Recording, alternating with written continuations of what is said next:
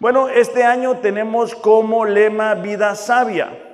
Tenemos como texto base lo que se encuentra en Efesios capítulo 5, versículo 15 y 16. Dice así, por tanto, dice, tengan cuidado cómo andan. Es decir, tengan cuidado de cómo viven, tengan cuidado de las decisiones que toman, no como insensatos, sino como sabios. Una persona sabia es la persona que tiene la capacidad de discernir lo que le conviene, lo que le beneficia o perjudica. Entonces Pablo le está diciendo a la iglesia de Éfeso, tengan cuidado de cómo viven, no vivan de manera necia, no vivan de manera insensata. Dice, sino como sabios, como personas que tienen la capacidad de discernir lo que les conviene, lo que les beneficia, lo que les perjudica. Por eso es que todos los domingos, ya sea Carlos y yo les decimos, lean la Biblia en un año, traigan la Biblia a la iglesia, subrayen su Biblia, abran la Biblia. ¿Por qué? Porque es algo que les va a beneficiar, es algo que les conviene. El no hacerlo es algo que les va a perjudicar. Es algo que les va a traer duda, que les va a traer confusión. Lo leí ahorita en el Proverbio capítulo 2, ¿verdad? Donde dice, ¿sabes qué? Si recibieras mis palabras y las guardares en tu corazón, haciendo atento tu oído, entonces alcanzarías la sabiduría. Versículo 16 dice, aprovechando bien el tiempo, porque los días son malos. Esta parte es muy importante porque comúnmente decimos no tener tiempo para leer la Biblia, no tenemos tiempo para Dios, pero sí tenemos tiempo para otras cosas que consideramos más importantes. Entonces, este, pasado año nos, nos recordó una realidad, una verdad, y es que no somos eternos. La mayoría de nosotros fue afectado o fue impactado por la vida, perdón, por la pérdida de un ser querido. Y es por eso que en esta mañana quiero que toquemos un tema que considero que es muy importante. Y el tema se titula Enfrentando la muerte.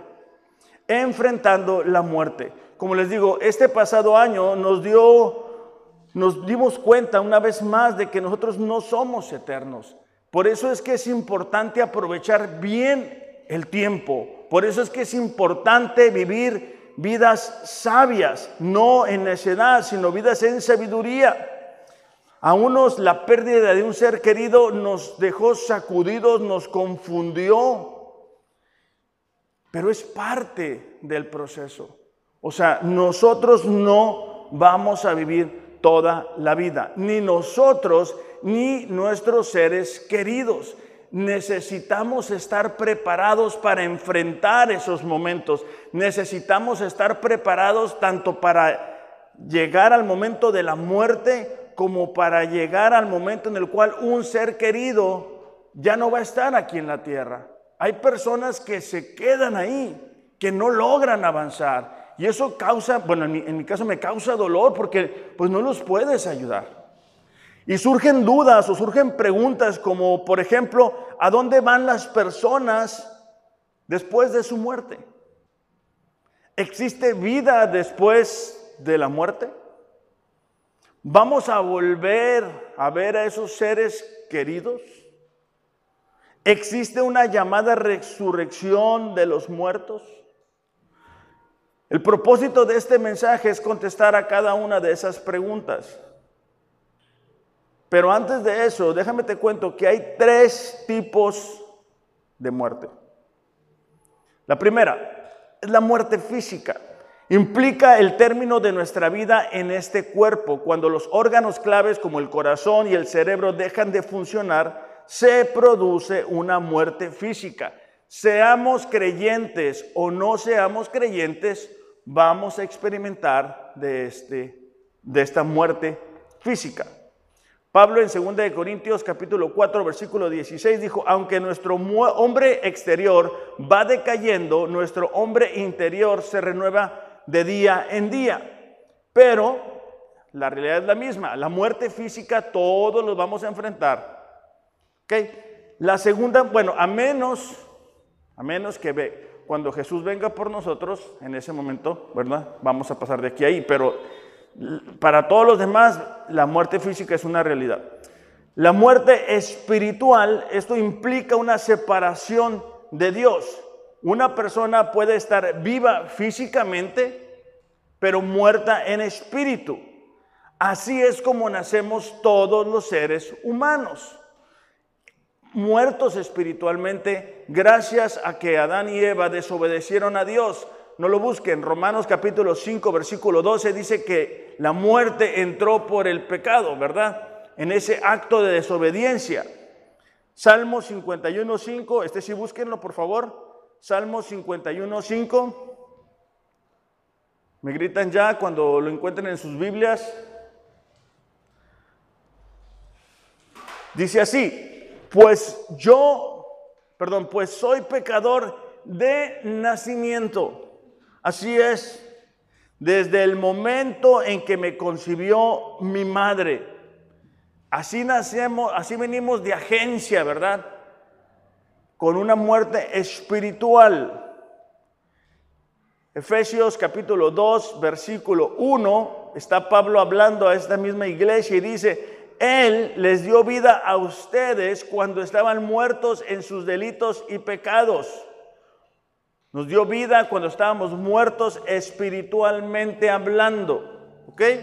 Entonces llevamos la muerte física, que es cuando el cerebro, el corazón, los órganos vitales dejan de funcionar. Tenemos la muerte espiritual, que es cuando así venimos eh, de agencia, por así decirlo, así nacemos y hasta que no reconocemos a Dios como Señor y Salvador es que tenemos vida espiritualmente hablando. ¿Ok? Hasta ahí estoy siendo claro. Díganme si no estoy siendo claro para detenerme, ¿ok? Porque eh, creo que es un tema muy importante y que tiene mucha trascendencia. Existe otra muerte y es la muerte eterna. Es el castigo y exclusión de la presencia de Dios por toda la eternidad. Esto le sucede a aquellos que mueren físicamente mientras se encontraban muertos espiritualmente. Aquella gente que nace, que ignora a Dios, que consideran que Dios o no existe o ellos hacen un Dios en su, en su cabeza, en su mente, este, y bueno, ellos creen que tienen una relación con Dios que no es el Dios de la Biblia, sino que es un Dios que ellos han creado. Y por alguna circunstancia fallecen. Bueno, estas personas van a experimentar la muerte eterna.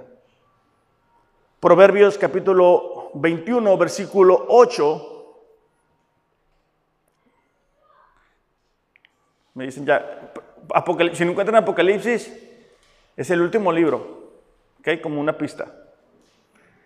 Dice, pero los cobardes, los incrédulos, abominables, asesinos, inmorales, hechiceros, idólatras y todos los mentirosos tendrán su herencia en el lago que arde con fuego y azufre, que es la muerte segunda. Ahora, quiero aclarar algo. Esto no es el Hades. Esto que acabamos de leer es el infierno. Aquellas personas que no aceptaron a Jesús van a pasar a esa muerte segunda.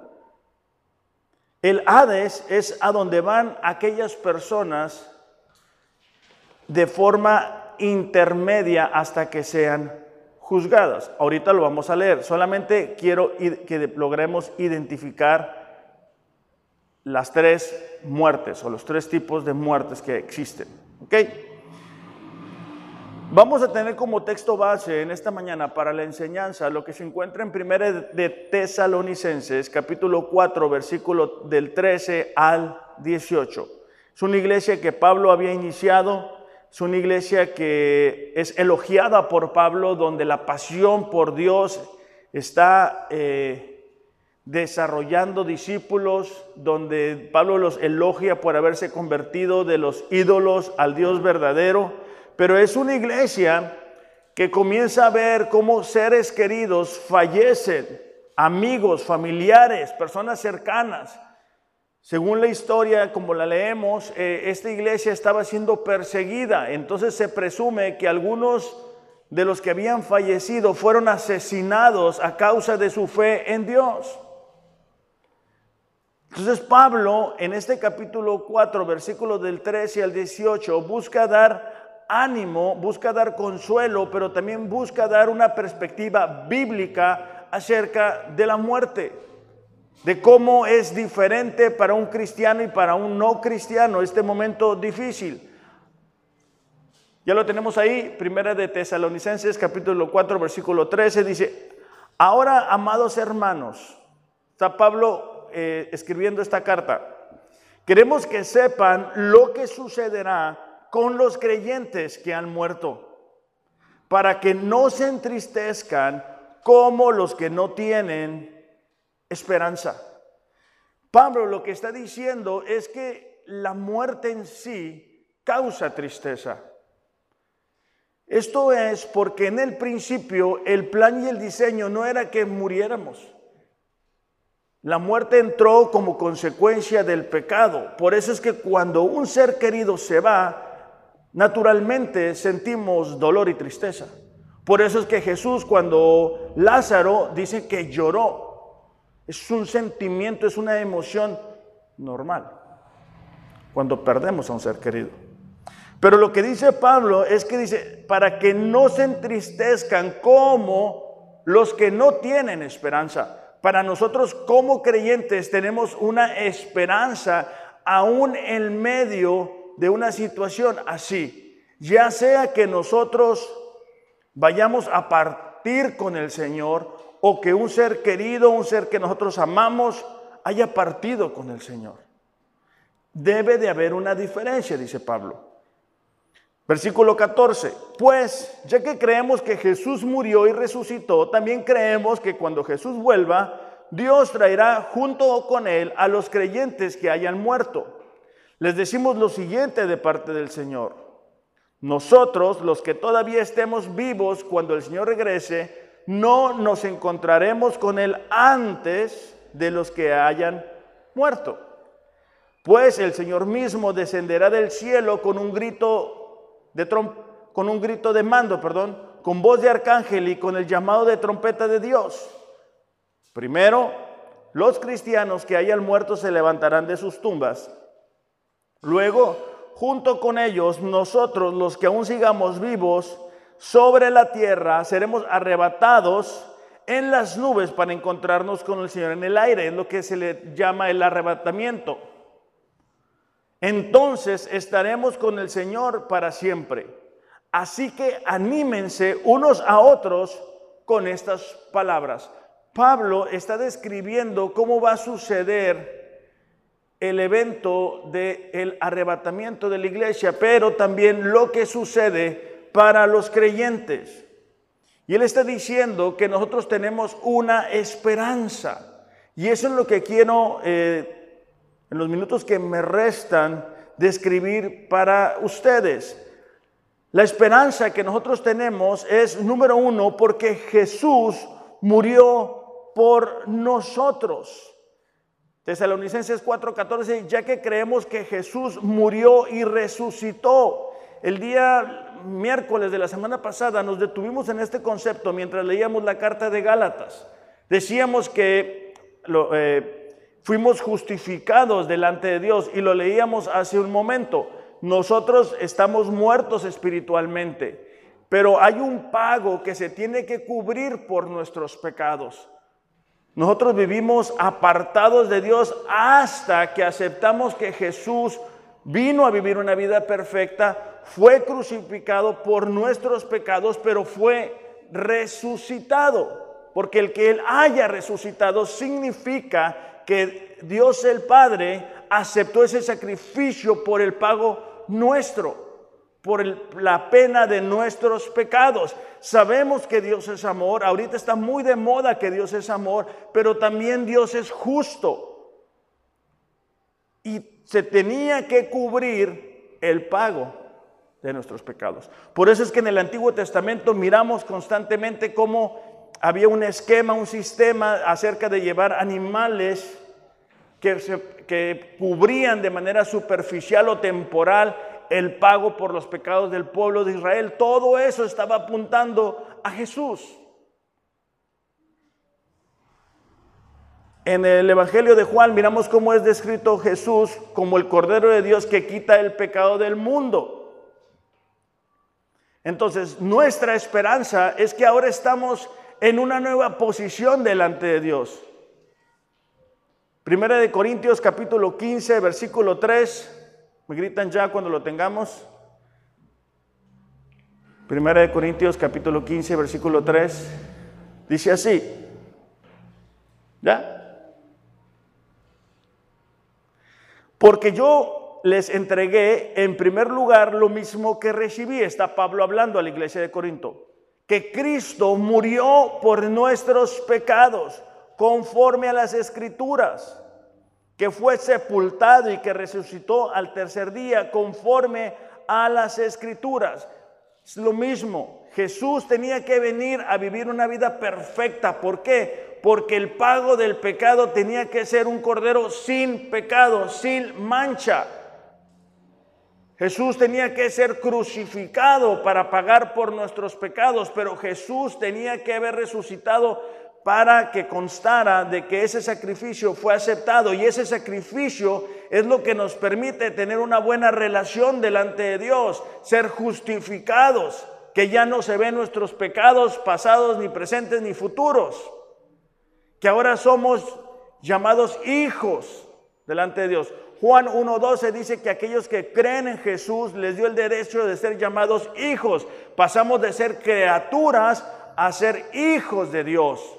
Hay personas que creen que porque tienen buenas obras, creen que el día final va a ser como una especie de balance donde van a poner las obras buenas de un lado y las obras malas del otro lado y a ver cuál pesa más. El problema con ese concepto es que no es bíblico.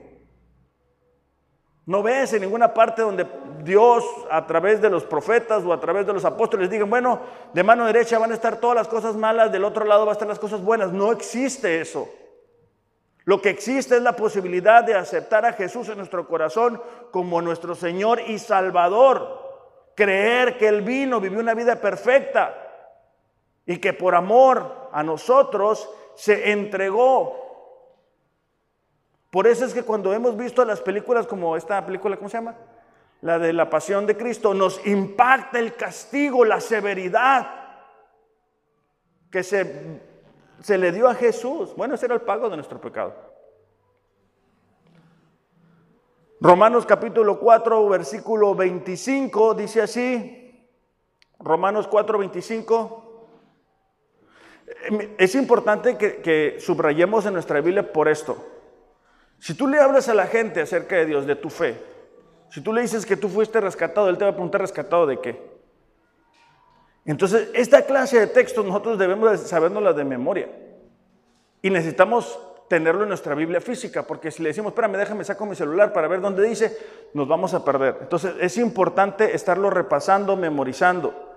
Romanos 4:25 dice, Él fue entregado a la muerte por causa de nuestros pecados y resucitados para hacernos justos a los ojos de Dios. Entonces, nos damos cuenta que Jesús pagó por nuestros pecados para librarnos del castigo. Entonces, la esperanza que tenemos es de que Jesús murió por nosotros. ¿Para qué? Apocalipsis 23 dice, el mar entregó los muertos que estaban en él. Y la muerte y el Hades entregaron a los muertos que estaban en ellos y fueron juzgados cada uno según sus obras. Esta palabra Hades es el estado en el cual se encuentra una persona que no aceptó a Jesús en su corazón, Es decir, una persona que experimentó la muerte física, la muerte espiritual, y entonces es llevado al Hades. Para ilustrar esta verdad y este principio, quiero que veamos en Lucas capítulo 16, versículo 19, la parábola que Jesús nos muestra y nos enseña esta realidad. Lucas capítulo 16, versículo 19, ¿ya lo tenemos? Dice, Jesús dijo, había un hombre rico que se vestía con gran esplendor en púrpura y lino de la más alta calidad y vivía rodeado de lujos, millonario. Tirado a la puerta de su casa había un hombre llamado Lázaro, quien estaba cubierto de llagas. Mientras Lázaro estaba tendido deseando comer las sobras de la mesa del hombre rico, los perros venían y le lamían las llagas abiertas. Imagínate el cuadro, ¿verdad? De Lázaro tirado los pies ahí, ¿verdad? A ver qué le caía. Mientras el hombre rico está disfrutando de los placeres. Con el tiempo, el hombre pobre murió y los ángeles lo llevaron al seno de Abraham, que es el cielo. El hombre rico también murió y fue enterrado. Su alma fue al lugar de los muertos llamado Hades. Allí, en medio del tormento, vio a Abraham a lo lejos con Lázaro junto a él. El hombre rico gritó, Padre Abraham, ten piedad. Envíame a Lázaro para que moje la punta de su dedo en agua y refresque mi lengua. Estoy en angustia en estas llamas. nos damos cuenta que un incrédulo pasa de estar aquí a un lugar donde hay tormento, donde es consciente de su dolor, donde es consciente de su realidad. Hay eh, personas que creen que, bueno, una persona incrédula fallece y se va a dormir, ¿verdad? Y ya, no es bíblico no le vamos a encontrar aquí. Abraham le dijo, hijo, recuerda que tuviste todo lo que quisiste durante tu vida. Y Lázaro no tuvo nada. Ahora él está aquí recibiendo consuelo y tú estás en angustia. Además, hay un gran abismo que nos separa. Ninguno de nosotros puede cruzar hasta allí. Ninguno de ustedes puede cruzar hasta aquí. Lo que la Biblia nos está relatando es que el Hades está aquí y el cielo está acá. Un ejemplo. Y nadie puede cruzar de aquí para allá y de allá para acá. A lo mejor a ti te enseñaron, como yo llegué a escuchar cuando era pequeño, eh, que si alguien rezaba por, por un alma, ¿verdad? Cruzaba de un punto al otro punto. Eh, pero bíblicamente no, no hay, no hay evidencia porque el que está de un lado no puede cruzar para el otro y el que está del otro lado no puede cruzar para acá. Tampoco existe, eh, bíblicamente hablando, el lugar llamado purgatorio, ¿no? que es como que donde estás ahí de, un ratito de a mentiritas o en un tiempo y luego ya pasas cuando se juntan no sé cuántos rezos. No, no lo vamos a encontrar. No es bíblico. Lo quiero decir con respeto, pero es que es una realidad y es importante para nosotros como creyentes entendamos ¿Por qué nuestra esperanza al enfrentar la muerte es muy distinta a aquellas personas que no conocen a Dios? A mí me ha tocado estar en lugares donde la persona que fallece era cristiana y en lugares donde no era cristiano. Y el ambiente, la atmósfera es totalmente distinta. Ya me perdí. Versículo 28 dice, tengo cinco hermanos y quiero advertirles que no terminen en este lugar de tormento. El hombre rico es tan consciente de su situación tan deplorable, triste, que dice, sabes que yo tengo cinco hermanos. O sea, hay que avisarles para que no experimenten lo que yo estoy experimentando. Abraham le dijo, Moisés y los profetas ya les advirtieron, tus hermanos pueden leer lo que ellos escribieron. El hombre rico respondió, no, padre Abraham, pero si se les envía a alguien de los muertos, ellos se arrepentirán de sus pecados y volverán a Dios. Pero Abraham le dijo, si no escuchan a Moisés y a los profetas, no escucharán por más que alguno se levante de los muertos. Entonces nos damos cuenta que esta persona es consciente de su situación, consciente de su familia, consciente de, la cuestión que está enfrentando y él desea que alguien rescate a sus hermanos, que alguien rescate a sus seres queridos. Eso es parte del tormento, eso es el Hades, ese es el lugar a donde la gente incrédula va para después ser juzgado. Y ahorita lo vamos a ver, ¿ok? Nada más para que entendamos. esa es nuestra esperanza, que Jesús murió y resucitó y ya nosotros no vamos a tener que ir a esos lugares tan terrible, ese lugar tan feo. Eso es suficiente para adorar a Dios si, fuéramos más conscientes de esto, nuestra adoración, uff, se escuchara hasta el cielo. Porque no hicimos nada para merecer estar en el cielo. Y sí hicimos todo para estar en el Hades. Vamos a pasar a la segunda verdad. Y es que el Espíritu que lo resucitó también nos va a resucitar a nosotros. Tesalonicenses 4:14 dice, Dios traerá junto con él a los creyentes que hayan muerto. Hay una resurrección.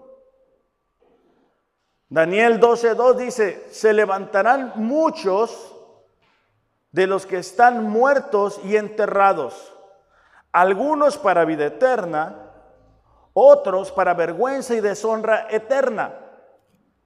Hay gente incrédula y hay gente creyente. Ambos experimentarán la resurrección. Juan 5, 28, 29, Jesús mismo hablando. Dice, no se sorprendan tanto, ciertamente ya se acerca el tiempo en que todos los que están en sus tumbas oirán la voz del Hijo de Dios y resucitarán.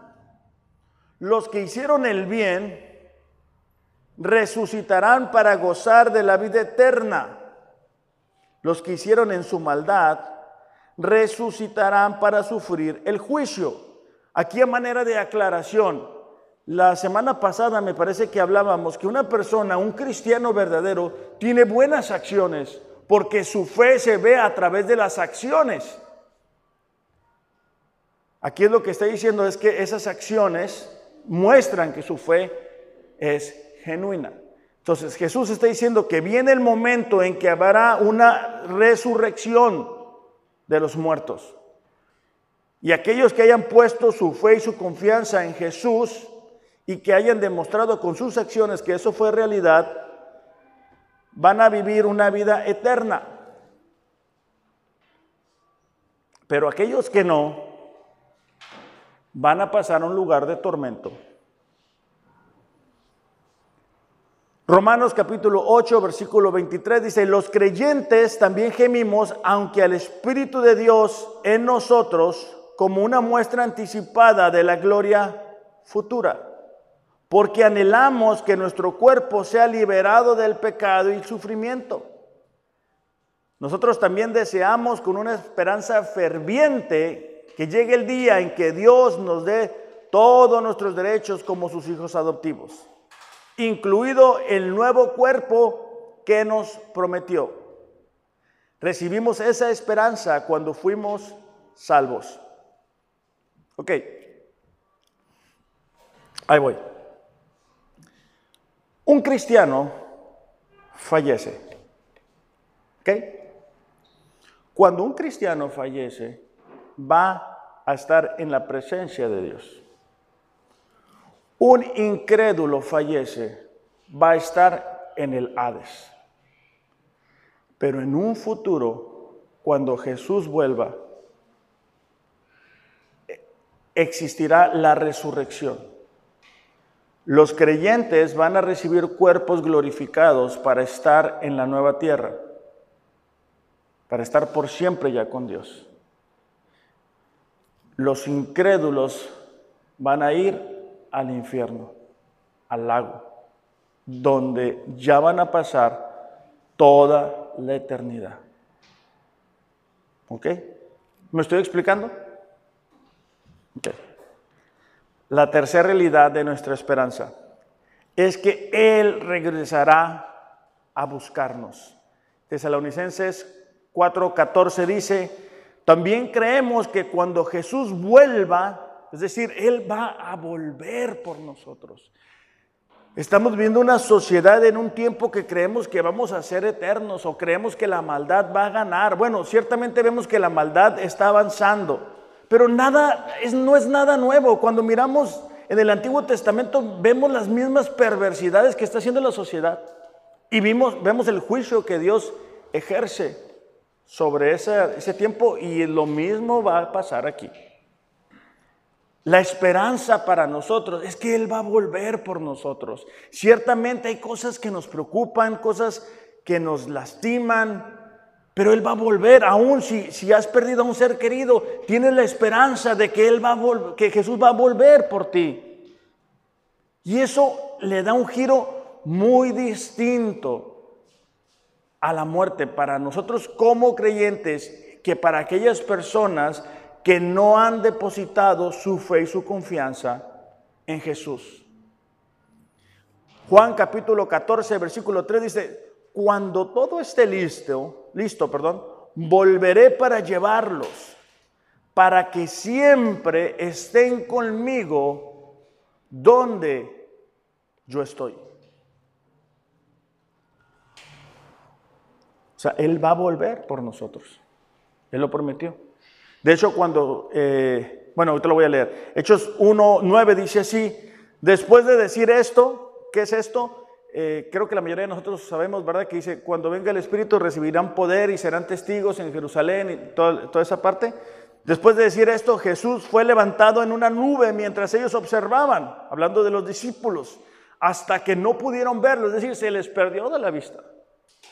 Mientras se esforzaban por verlo ascender al cielo, dos hombres vestidos con túnicas blancas de repente se pusieron en medio de ellos y les dijeron, hombres de Galilea, ¿por qué están aquí parados mirando al cielo? Jesús fue tomado de entre ustedes y llevado al cielo. Pero un día, dice, volverá del cielo de la misma manera en que lo vieron irse. Entonces nuestra esperanza es de que Él va a regresar. Y entonces sí, vamos a disfrutar. Entonces sí, eso que te preocupa, eso que te causa ansiedad, a lo mejor una enfermedad, una pérdida, un dolor, algo, ni te vas a acordar. Ni te vas a acordar.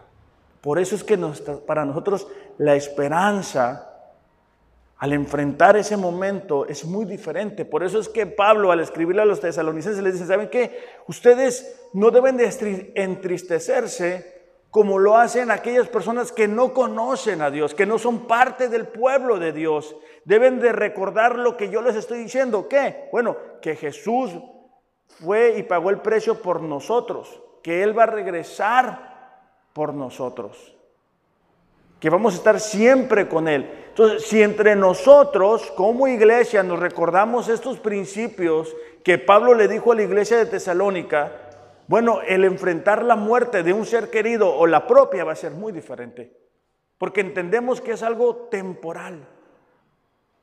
Pablo no estaba diciendo que la muerte no causa dolor, claro que causa dolor. El estar separado de un ser querido causa dolor, pero es muy diferente entre un creyente y un no creyente.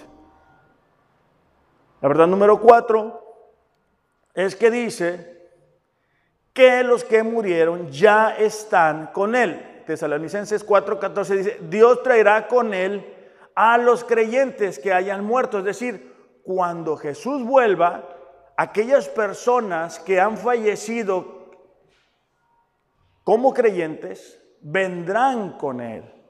¿Por qué vendrán con Él? Pues porque están con Él. Si no, ¿cómo los pudiera traer?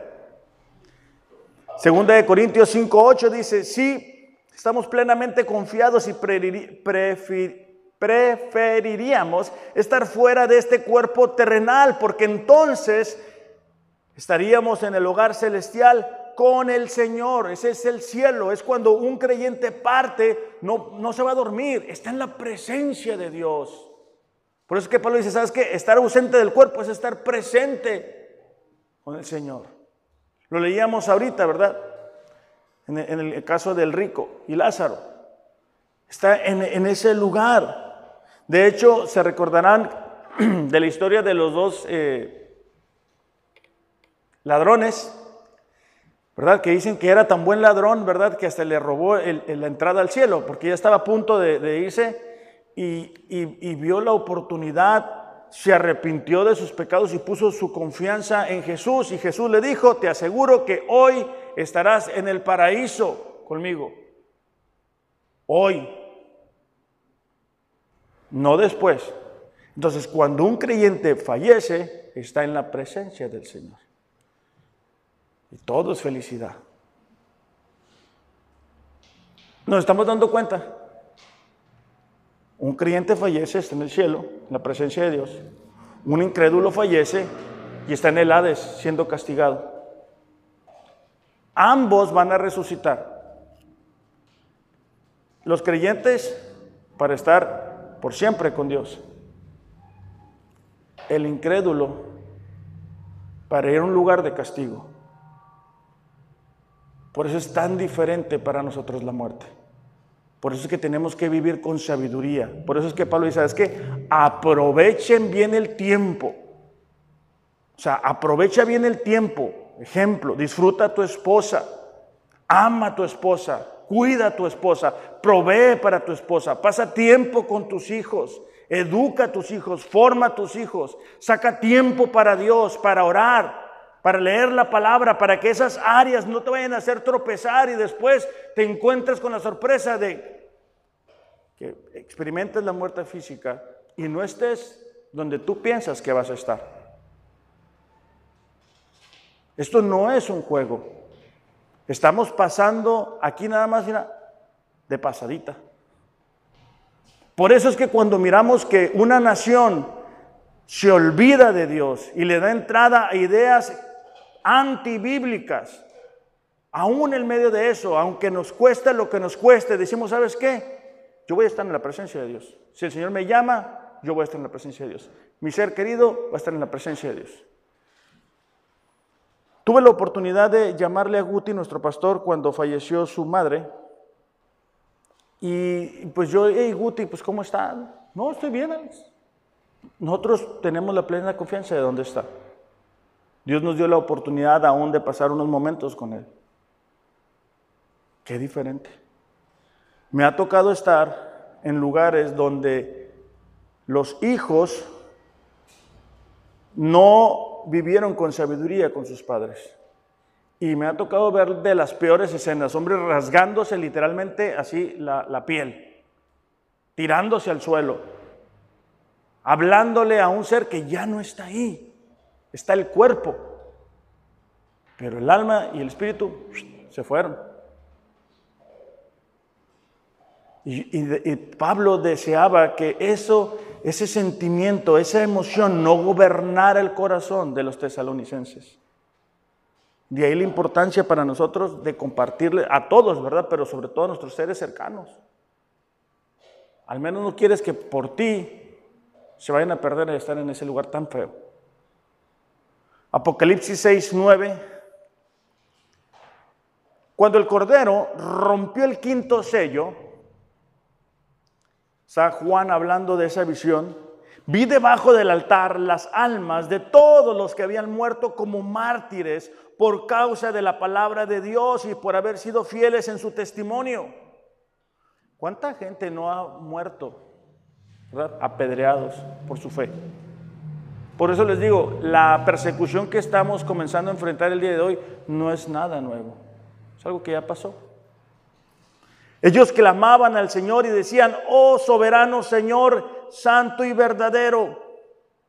E, esto me llama la atención porque nos damos cuenta de, la atmósfera que se vive en el cielo. sea, ángeles adorando, la gente adorando a Dios. Luego le preguntan, ¿cuánto tiempo hasta que juzgues a la gente de este mundo y tomes venganza de nuestra sangre por lo que nos han hecho? Hay gente que cree que a pesar de que han vivido sin Dios, a pesar de que han atropellado a los seres humanos, que se han hecho ricos gracias al dinero del pueblo, que han hecho, ¿cómo se dice? Tranzas. Un día no van a estar delante de Dios. Y este, este retrato nos ilustra cómo eh, hay memoria en el cielo. O sea, nuestras acciones, las acciones de ellos, las, las cosas que andan haciendo, cuando una nación le da la espalda a Dios, todo eso, Dios es consciente. Versículo 11. Entonces a cada uno de ellos se les dio una túnica blanca y se les dijo que descansaran un poco más hasta que se completara el número de sus hermanos. Los consiervos de Jesús que se unirían a ellos después de morir como mártires. O sea que va a haber mártires que se van a unir. El precio de seguir a Jesús, nos estamos dando cuenta que cada vez va a ir subiendo. Y todos vamos a enfrentar la muerte. La cuestión es de qué lado vamos a estar. La cuestión es qué tanta sabiduría estoy poniendo a mi vida. Qué tan importante es mi relación con Dios. Qué tanto estoy dejando que cosas como el dinero, la comodidad, la flojera, sean un obstáculo en mi relación con Dios. Porque una vez, como dicen, ¿verdad? Que caiga la voladora, ya cayó.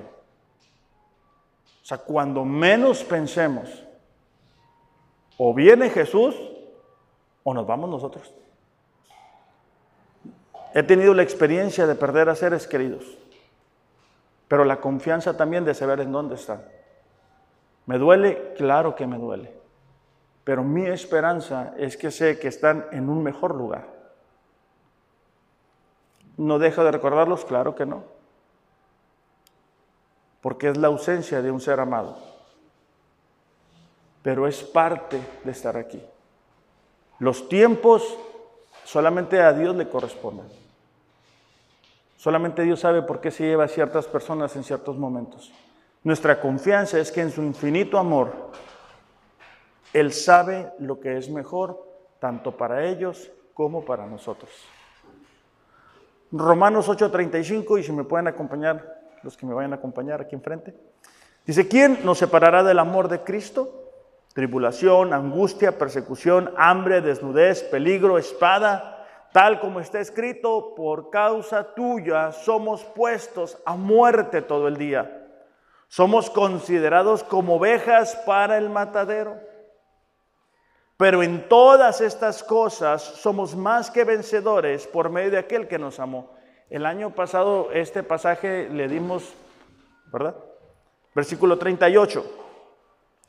Porque estoy convencido de que ni la muerte, ni la vida, ni ángeles, principados, presente, porvenir, poderes, ni lo alto, profundo, ni ninguna otra cosa creada podrá separarnos del amor de Dios en Cristo Jesús. Señor nuestro. Pablo estaba diciendo, no hay nada, ni la muerte, ni la vida, ni los ángeles, ni los principados. Y bueno, está enumerando todo futuro, presente, pasado. Y dice, bueno, cualquier otra cosa creada que pueda separarnos del amor de Dios a través de Cristo Jesús. Entonces, esa es nuestra esperanza. Por eso es que al enfrentar la muerte,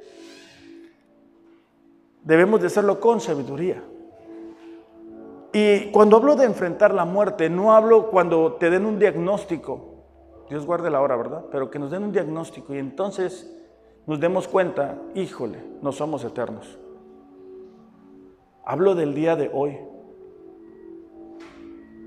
Hablo de las oportunidades que tenemos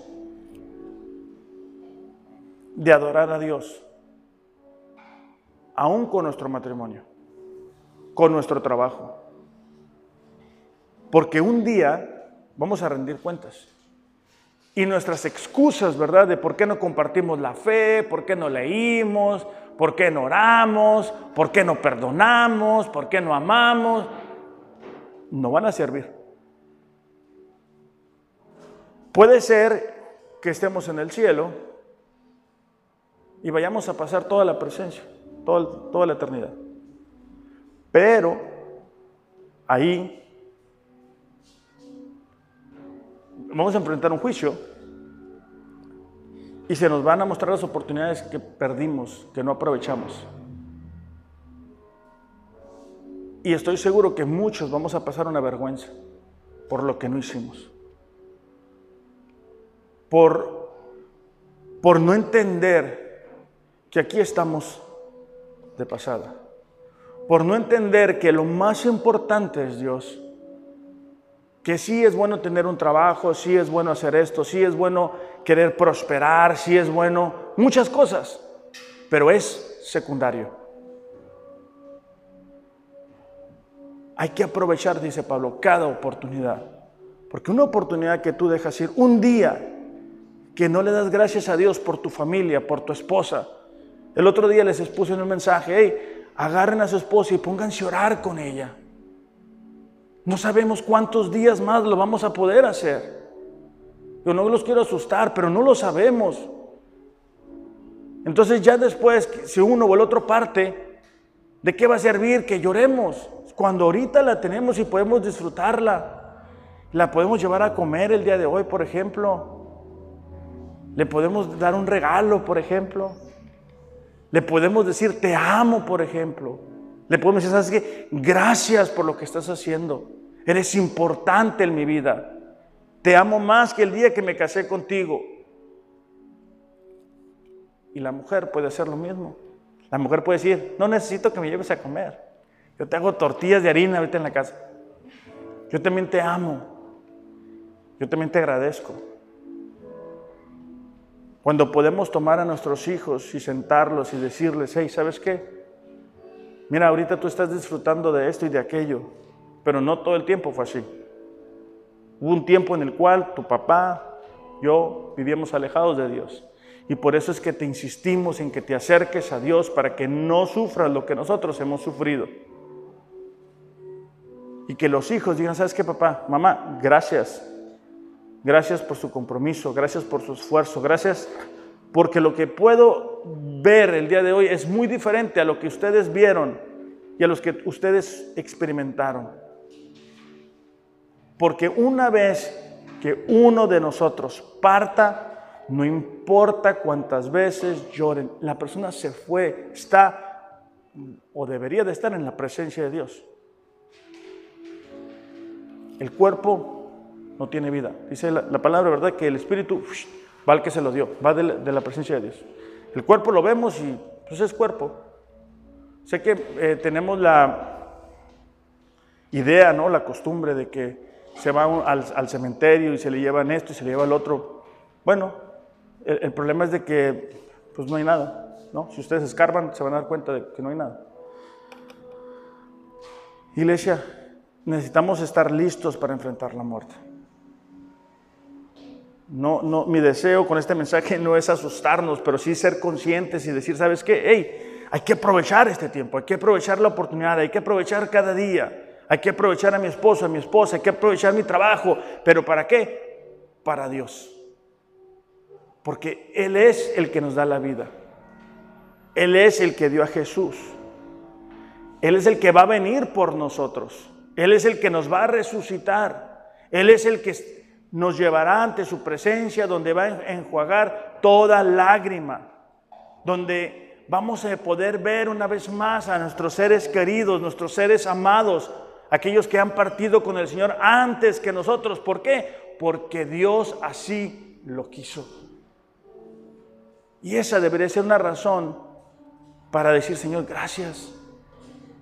Gracias, voy a vivir de una manera diferente, Señor. Me doy cuenta de que hoy, mañana, en un año, en 10 años, en 15 años, en 20 años, no sabemos. Yo voy a partir. O tú vas a venir por mí. Pero yo quiero estar listo. Vamos a. Padre, te damos gracias en esta mañana. Señor, gracias por tu amor, por tu fidelidad, por tu cuidado, Señor. Pero sobre todo, gracias por la salvación. Porque a pesar, Padre, de nuestra maldad, tú enviaste a tu Hijo Jesús a vivir una vida perfecta, a pagar un precio alto por nosotros. Y cada gota de sangre pagó por nuestros pecados. Eso es una muestra de amor, Señor que supera nuestro entendimiento. Y te pido que en esta mañana cada uno de nosotros pueda verlo así, que cada uno de nosotros pueda estar agradecido por vivir, agradecido por la oportunidad de abrir los ojos, agradecido por el trabajo, por el esposo, por la esposa, por los hijos, por lo que tenemos, pero agradecidos contigo, Señor. Y que nuestra vida sea una forma de adorarte que lo que hacemos con lo que tú nos has dado, Señor, sea una forma de expresar nuestro amor hacia ti. Te damos gracias, Padre, en el nombre de Jesús. Amén. Iglesia, que tengan un excelente, excelente domingo. Reflexionemos acerca de lo que hemos estudiado el día de hoy. Démonos cuenta que para nosotros tenemos esperanza. Esa esperanza se llama Jesús. Que tengan excelente domingo. Los amo pero Dios les ama más. Gracias.